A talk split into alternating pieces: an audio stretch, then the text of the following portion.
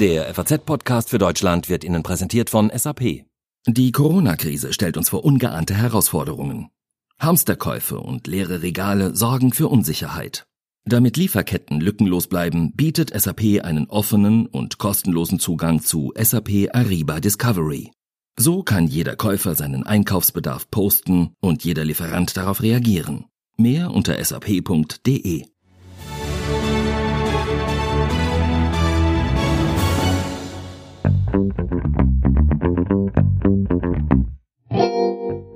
Auf der ganzen Welt forschen Wissenschaftler gerade nach Therapiemöglichkeiten, um das Coronavirus zu behandeln.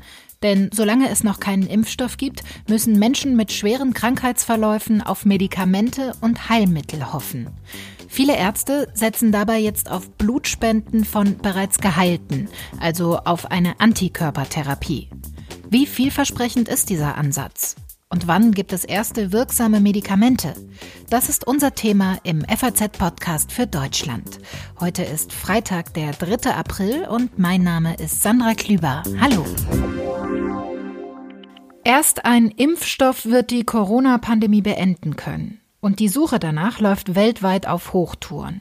Nach Angaben der Weltgesundheitsorganisation gibt es mittlerweile 20 Impfstoffkandidaten und die ersten Tests sollen schon bald beginnen. Das Ganze braucht aber einfach noch Zeit. Man geht davon aus, dass es wahrscheinlich erst nächstes Jahr soweit ist. Viel schneller könnte die Suche nach passenden Medikamenten und Therapien gelingen. Und damit könnte Covid-19-Patienten, besonders mit schweren Krankheitsverläufen, schon bald geholfen werden. In letzter Zeit hat vor allem eine Studie aus China für viel Aufsehen gesorgt. Sie gibt Hoffnung, dass Blutspenden von bereits geheilten Patienten helfen könnten. Aber wie vielversprechend ist diese Studie? Darüber spreche ich jetzt mit Joachim Müller-Jung. Er leitet das Wissenschaftsressort bei der FAZ. Hallo Joachim. Hallo Sandra. Ja, warum sehen denn so viele in dieser Studie einen Hoffnungsschimmer? Ja, weil die Patienten, die damit behandelt worden sind, mit Plasma, Blutplasma von genesenen Patienten relativ äh, bald, nach zwei Wochen, relativ gut rauskam wieder aus der Klinik. Das heißt, diese Studie kommt zu dem Ergebnis, dass da ein direkter Zusammenhang besteht zwischen der Gabe von Blutplasma und der Heilung der Patienten? Ja, genau da setzt äh, natürlich die Kritik an von vielen äh, Experten, die noch immer zweifeln, ob die Plasmatherapie auch wirklich funktioniert. Ähm, es waren fünf Patienten, die behandelt worden sind, die vorher alles, was zur Verfügung stand, inklusive äh, antivirale Medikamente, die experimentell eingesetzt worden sind, ähm, erhalten haben und sich nicht gebessert haben. Erst nachdem die Plasmatherapie angesetzt wurde, haben sich die Patienten erheblich verbessert und waren dann auch irgendwann äh, quasi geheilt. Jedenfalls drei sind nach zwölf Tagen auch wieder aus der Klinik entlassen worden. Wir hatten keine Viren mehr nachweisbar im, im Blut äh, und im Sputum, also im, im Bronchialsekret. Also die, die medizinischen Ergebnisse waren sehr, sehr vielversprechend. Du hast es gerade schon gesagt, es handelt sich bei dieser Studie um eine Studie mit fünf Patienten. Das ist ja keine besonders große Patientengruppe. Was sind denn die Knackpunkte dieser Studie?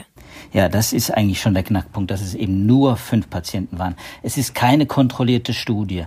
Äh, und das ist der größte Schwachpunkt, den man natürlich bei einer Therapiestudie auch bemängeln kann, dass man nicht genau herleiten kann, was wirklich am Ende das äh, positive Ergebnis gebracht hat. Also ob es die antiviralen Medikamente waren oder die Plasmatherapie, können diese Wissenschaftler aus Shenzhen gar nicht, mit dem Studiendesign jedenfalls äh, nicht sagen. Aber es ist nicht die einzige Studie, das ist der Punkt. Es gibt andere Studien, auch äh, mit Plasmaspende äh, von genesenen Patienten, auch aus China, die zu einem ganz ähnlichen Ergebnis gekommen sind. Aber auch die Studien haben das Problem, dass sie in der Eile, ja unter dem Druck, den natürlich die Ärzte hatten in, in Wuhan und äh, in den anderen chinesischen Städten, auch gar nicht so initiieren konnten, wie sie es eigentlich hätten machen sollen.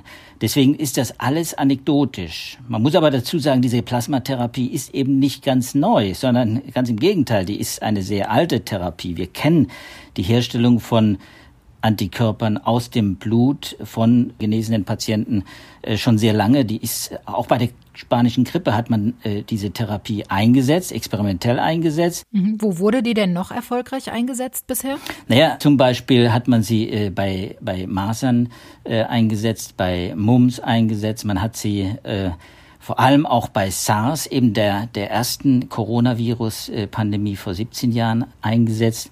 Bei MERS, der zweiten, hat man es auch gemacht. Ähm, die Ergebnisse waren da allerdings nicht immer eben so klar, wie man sie jetzt in diesen kleinen Studien sieht. Äh, es gab durchaus widersprüchliche Ergebnisse und das liegt einfach daran, dass natürlich eine Gabe von Antikörpern, von Fremden quasi nicht nur äh, passen müssen, blutgruppentechnisch passen müssen, sondern äh, man muss auch natürlich darauf achten, dass das Immunsystem nicht entgleitet. Man gibt die Antikörper, die das Virus vernichten soll, in das Blut eines fremden Menschen und das bedeutet, dass das Immunsystem des Patienten selber reagiert und das kann auch überreagieren. Wie vielversprechend ist denn deiner Einschätzung nach dieses Verfahren bei Covid-19-Patienten? Für mich ist es äh, vielversprechend, weil man eine lange Erfahrung mit dem Verfahren hat und gute Ergebnisse bisher erzielt hat. Jetzt kommt es darauf an, diese Therapien in großen, kontrollierten Studien zu prüfen, um sicher zu gehen, äh, dass sie wirklich wirkt, dass wirklich die Plasmatherapie und nichts anderes wirkt, dass sie gut wirkt und vor allem, dass sie auch sicher und verträglich ist. Vielen Dank, Joachim. Wer jetzt noch mehr über diese sehr spannende Studie aus China wissen möchte, dem möchte ich den neuen Podcast FAZ Wissen ans Herz legen. Joachim, den moderierst du zusammen mit Sibylle Anderl und in einer Folge dreht es sich auch bei euch genau um diese Studie, oder? Ganz genau und um einige mehr und einige Details auch zu dieser Studie. Danke dir, Joachim.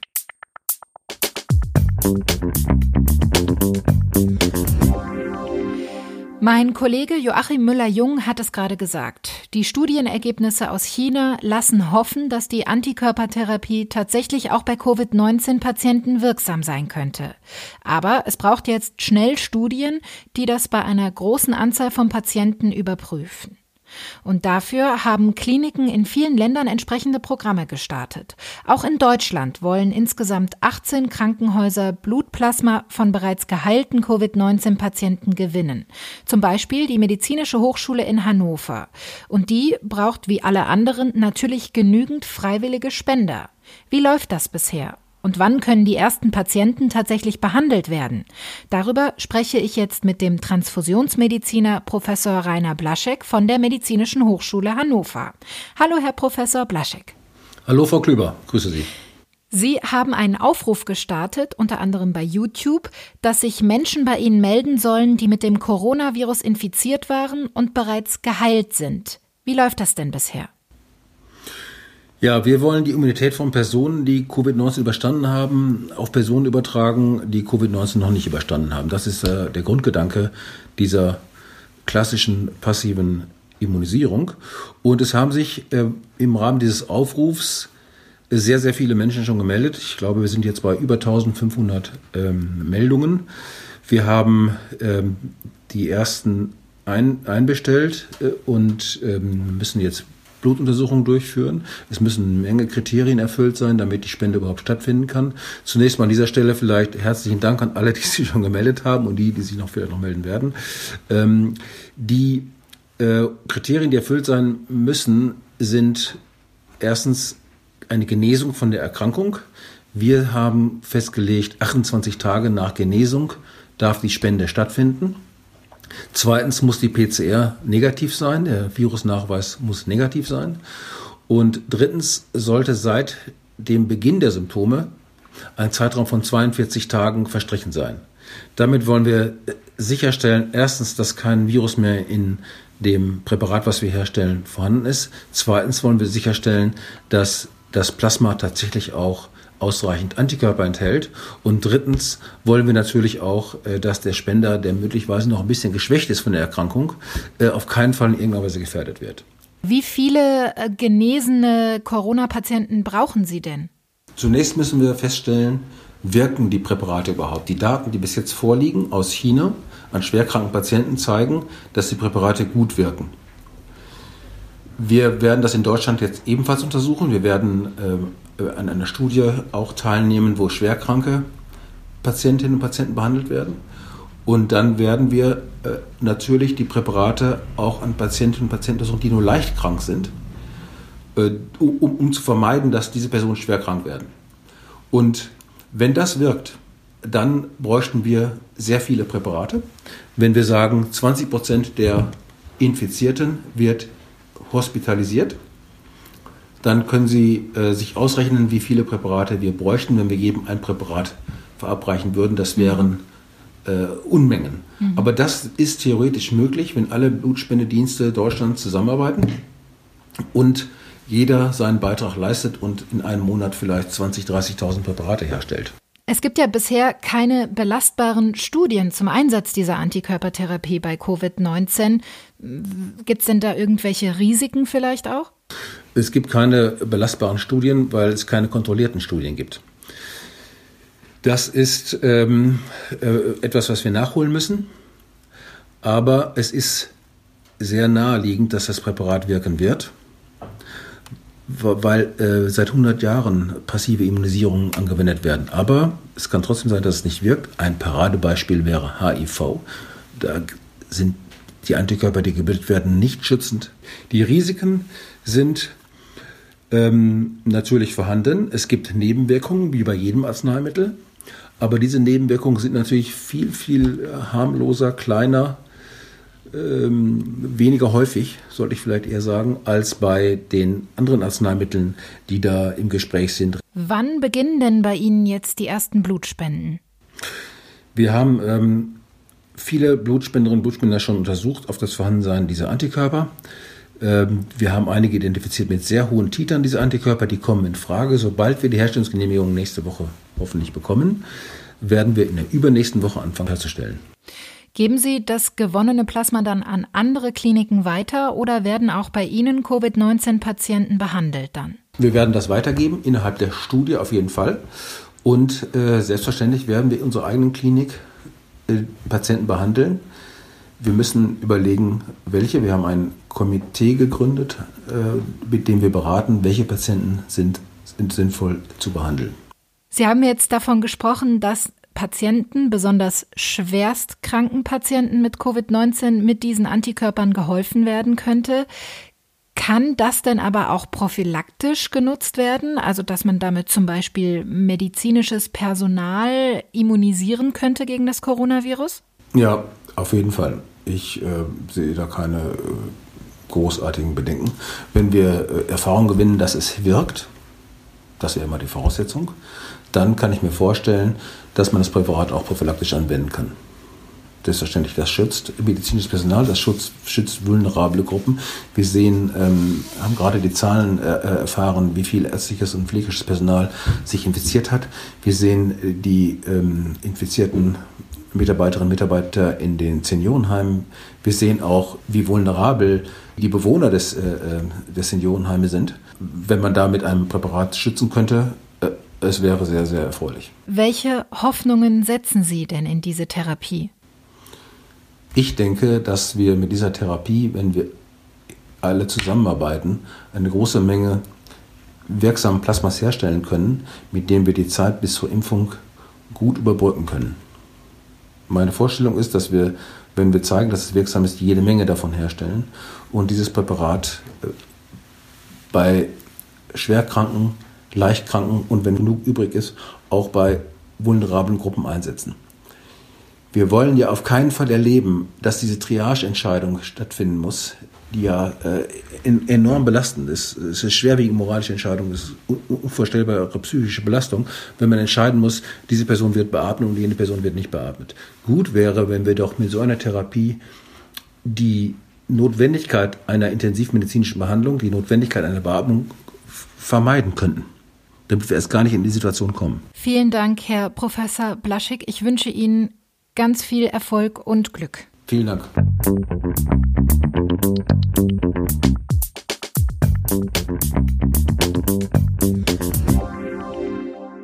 Neben der passiven Immunisierung könnten auch Arzneimittel helfen. Dabei sind hauptsächlich Medikamente im Gespräch, die es schon gibt, die also schon für andere Krankheiten zugelassen sind. Denn es geht ja jetzt vor allem darum, schnelle Lösungen zu finden. Und einige der Medikamente, die könnten tatsächlich Anlass zur Hoffnung geben. Ja, auch wenn der große Durchbruch noch fehlt. Die Bundesregierung jedenfalls hat Millionen Packungen eines japanischen Grippemedikaments bestellt.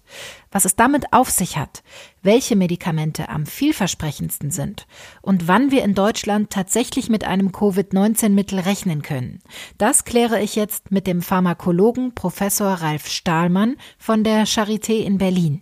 Hallo, Herr Professor Stahlmann. Hallo, Frau Klüber.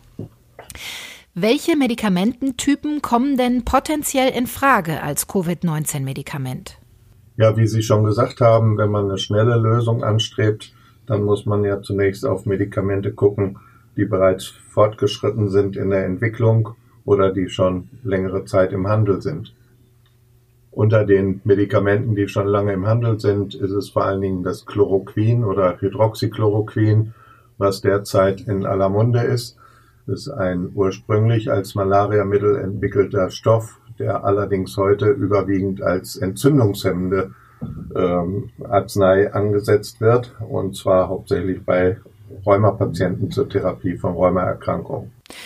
Dieses Medikament, das hat ja Jens Spahn, der Bundesgesundheitsminister, ganz aktuell auch ins Spiel gebracht und setzt offenbar große Hoffnungen auf diesen Wirkstoff. Wie beurteilen Sie das denn? Ich glaube, die Grundlage der Hoffnung ist hauptsächlich die Aktivität in Zellkulturexperimenten. Das ist immer so der erste Schritt, den man machen muss, wenn man nach wirksamen Stoffen sucht. Und in Zellkulturexperimenten hemmte äh, das Chloroquin oder Hydroxychloroquin ähm, in effektiven niedrigen Konzentrationen bereits die virale Vermehrung. Das ist aber nur der erste Schritt. Dazu kommt ja noch die Konzentration im Organismus, die man erzielen kann. Und äh, schließlich die klinischen Studien, die Auskunft geben müssen, ob eine Substanz gut wirksam ist, auch beim Menschen dann in der Anwendung und ob das Verhältnis von Wirkung zu Nebenwirkung akzeptabel ist. Das heißt, alle Mittel, die da im Moment im Gespräch sind, haben gemeinsam, dass es bisher keine Studien oder keine aussagekräftigen Studien dazu gibt, wie wirksam und wie verträglich sie tatsächlich bei Menschen sind. Das kann man ohne Einschränkung bejahen. Es gibt bisher keine guten, aussagekräftigen Studien. Es gibt einzelne Fallberichte, es gibt einzelne Studien, die vorab publiziert wurden, aber in allen Fällen sind die Patientenzahlen, die da untersucht wurden, sehr niedrig.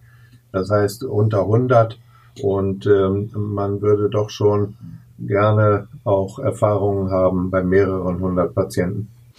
Das heißt auch die Gefahr möglicher Nebenwirkungen von Wirkstoffen im Zusammenhang mit Covid-19-Patienten, die sind auch gar nicht absehbar im Moment. Ich glaube, das kann man auch eindeutig mit Ja beantworten. Die sind nicht absehbar. Was oft vergessen wird, die Nebenwirkungen sind natürlich abhängig von der Dosierung der Stoffe, sind abhängig von der Zeitdauer der Einnahme. Da haben wir mit dem Chloroquin recht gute Erfahrungen, weil es Patienten gibt, die die über Jahre und teilweise Jahrzehnte schon genommen haben, aber eben auch in niedrigerer Dosis, als sie jetzt äh, diskutiert werden für die Therapie der Covid-19. Und ja auch mit anderen äh, Erkrankungen oder mit anderen Symptomen. Genau, mit anderen Erkrankungen. Und oft sind die Nebenwirkungen, die man sieht bei der Therapie mit Medikamenten, auch ein Zusammenspiel von dem Arzneistoff mit der Erkrankung. Das heißt, es braucht jetzt vor allem groß angelegte Studien im Moment. Die sind ja schon angekündigt, unter anderem von der Weltgesundheitsorganisation gibt es jetzt eine internationale Studie. Wie lange dauert das denn? Also der Zeitfaktor ist ja gerade wirklich entscheidend. Wann können wir denn da mit ersten Ergebnissen rechnen? Also es gibt eine Webseite clinicaltrials.gov und ähm, auf dieser Webseite tauchen täglich praktisch neue klinische Studien auf und dort wird auch immer das Datum angegeben, wann diese Studien wahrscheinlich abgeschlossen werden können und da konnte man vor einigen Wochen dann lesen, dass mit den Ergebnissen bereits jetzt im April 2020 zu rechnen ist. Also es wird nur noch wenige Wochen dauern, bis man da äh, schon deutlich bessere Ergebnisse hat. Mhm. Lassen Sie uns doch mal auf ein paar Medikamente noch mal genauer schauen. In Amerika, da ist ja jetzt zum ersten Mal ein Wirkstoff zur Behandlung des Coronavirus zugelassen worden, Remdesivir. Das ist eigentlich ein Mittel, das gegen Ebola entwickelt wurde. Könnte das tatsächlich ähm, ein geeigneter Wirkstoff zur Behandlung von Covid-19-Patienten sein? Im Gegensatz zu dem Chloroquin, von dem wir eben sprachen, äh, ist das Remdesivir ein antivirales Medikament, was gezielt zur Therapie von Virusinfektionen entwickelt wurde. Und Ebola-Viren sind auch RNA-Viren. Da besteht also eine gewisse Gemeinsamkeit mit den Coronaviren, äh, obwohl jedes Virus natürlich in seinen Einzelbestandteilen Bestandteilen sehr unterschiedlich ist. Aber immerhin, hier hat man auch eine sogenannte RNA-abhängige RNA-Polymerase, das heißt, das Genom des Virus, also die RNA, wird erneuert, wird vermehrt durch dieses Enzym und genau dieses Enzym wird gezielt gehemmt durch Remdesivir. Das ist, klingt eigentlich erstmal gut und gibt auch durchaus Anlass zur Hoffnung. Auch ein Grippemedikament aus Japan weckt ja im Moment viele Hoffnungen. Ihr Kollege, der Virologe Christian Drosten, hat den Wirkstoff als vielversprechend bezeichnet. Und auch die Bundesregierung hat dieses Grippemedikament offenbar schon millionenfach bestellt, obwohl es auch gar keine Zulassung in Deutschland hat. Was halten Sie von diesem Schritt? Ja, es sind eben jetzt etliche Medikamente in der Diskussion, aber jedes Medikament hat so seine Ecken und Kanten. Und äh, nach dem, was ich über Favipiravir gelesen habe, ist es zum Beispiel auch im Tierversuch eine teratogene Substanz. Das heißt, es kann Fehlbildungen machen. Und da haben wir dann wieder einen Aspekt, auf den man dringend achten muss. Äh, also eine schwere Nebenwirkung. Eine schwere Nebenwirkung äh, mhm. und mehrere Nebenwirkungen. Es gibt kein Medikament ohne Nebenwirkungen. Mhm. Normalerweise kann man sagen, alle Medikamente die Nebenwirkungen manifestieren sich am Magen-Darm-Trakt, an der Haut und am Zentralnervensystem. Das sind so die üblichen Organsysteme, die, an denen sich Nebenwirkungen von Medikamenten manifestieren. Und das gilt auch für mehr oder weniger für alle Medikamente, die jetzt in der Diskussion sind. Dieses äh, eben erwähnte Grippemedikament scheint ja aber auch in ersten Studien gute Ergebnisse zu erzielen ähm, in der Behandlung von Covid-19. Die Bundesregierung hat sich jetzt dieses Grippemedikament schon millionenfach bestellt, obwohl eben noch im Moment ja sehr viele Medikamente und Wirkstoffe im Rennen sind. Könnte da ein Grund sein, dass es einfach gar keine unbegrenzte Anzahl von den Wirkstoffen vorhanden sind weltweit und man da einfach jetzt schon sich rechtzeitig eindecken muss, falls sich dieser Wirkstoff dann tatsächlich als der richtige herausstellen sollte, weil man ihn später überhaupt nicht mehr in einer ausreichenden Menge anschaffen könnte? Das mögen solche Überlegungen sein, die dahinter stecken, ja. Äh, wir erleben ja zurzeit sowieso einen Ran und einen Wettbewerb, ein, eine, eine Schlacht, kann man fast sagen, um, um alle möglichen Ressourcen, um Masken und Schutzankleidungen und jetzt zunehmend auch um Medikamente. Wir haben es gerade schon angesprochen, es sind sehr viele Wirkstoffe im Gespräch. Ähm, warum konzentriert man sich denn nicht auf den einen vielversprechendsten möglicherweise und versucht den dann möglichst schnell zur Marktreife zu bringen? Ich glaube, es gibt zwei gute Gründe. Der erste Grund wäre, dass man eventuell am Ende auch dazu kommt, dass man Kombinationen einsetzen muss. Wir kennen das aus anderen Bereichen der antiviralen Therapie, zum Beispiel bei der Hepatitis C oder auch bei der HIV-Infektion. Da sind Kombinationen die Lösung des Problems. Aber das sind chronische Virusinfektionen und hier reden wir über akute, äh, eine akute Infektion. Aber auch hier könnte es sein, dass wenn man ein Medikament hat, was man dann massenhaft einsetzt, dass es eventuell auch rasch zu einer Resistenzentwicklung kommt. Man darf nicht vergessen, dass auch unter den Viren sich dann äh, Mutationen ereignen und sich mhm. resistente Viren dann weiter ausbreiten. Und wenn man einen Wirkstoff hätte, dass der dann irgendwann in absehbarer Zeit vielleicht schon dann gar nicht mehr wirkt. Das heißt, im Idealfall brauchen wir sogar gleich mehrere Wirkstoffe. So ist es. Ja, mhm. das, das würde ich bejahen, ja. Sind Sie denn zuversichtlich, dass bald eine geeignete Therapie gefunden wird gegen Covid-19? Ich glaube schon, dass mit den jetzigen Ansätzen Remdesivir oder Chloroquin, äh, dass man dort äh, Besserung erzielen kann. Aber ich glaube, man sollte sich davon verabschieden, dass man denkt, das wäre wie eine Kopfschmerztablette. Ich habe Kopfschmerzen, nehme eine Tablette und dann sind die Kopfschmerzen weg. So wird es nicht funktionieren. Man kann mit solchen Medikamenten, wenn es gut geht und wenn wir äh, erfolgreich sind, dann kann man vielleicht den Krankheitsverlauf verkürzen und verhindern, dass es zu schwerwiegenden Verläufen kommt. Bis dahin müssen wir uns aber zumindest noch ein paar Wochen gedulden, bis dann die ersten belastbaren Studienergebnisse vorliegen. Vielen Dank, Professor Ralf Stahlmann von der Charité in Berlin. Und jetzt alles, was heute sonst noch wichtig ist. Bundeskanzlerin Angela Merkel hat nach 14 Tagen ihre häusliche Quarantäne beendet.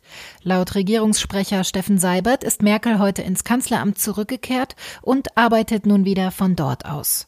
Die Kanzlerin hatte Kontakt zu einem Arzt, der positiv auf das Coronavirus getestet worden war. Sie selbst wurde daraufhin mehrfach negativ getestet. Die Maßnahmen zur Eindämmung der Coronavirus-Pandemie zeigen nach Einschätzung des Robert Koch Instituts nun bundesweit messbar Wirkung. Ein infizierter Mensch stecke seit einigen Tagen im Durchschnitt nur noch einen weiteren an, sagte RKI-Präsident Lothar Wieler heute in einer Pressekonferenz. In den vergangenen Wochen habe der Wert bei fünf, manchmal sogar bei sieben Menschen gelegen. Ein Grund zur Entwarnung seien die neuen Daten aber noch nicht. Erst wenn ein Infizierter im Durchschnitt weniger als einen Menschen anstecke, lasse die Epidemie langsam nach, so Wieler. Das war der FAZ-Podcast für Deutschland an diesem Freitag, den 3. April. Falls Ihnen die heutige Folge gefallen hat, abonnieren Sie uns doch gerne bei einem Podcatcher Ihrer Wahl. Ich wünsche Ihnen ein schönes Wochenende, bleiben Sie wenn möglich zu Hause und bleiben Sie vor allem gesund. Ich freue mich, wenn Sie auch nächste Woche wieder mit dabei sind, denn dann sieht die Welt vielleicht schon wieder anders aus.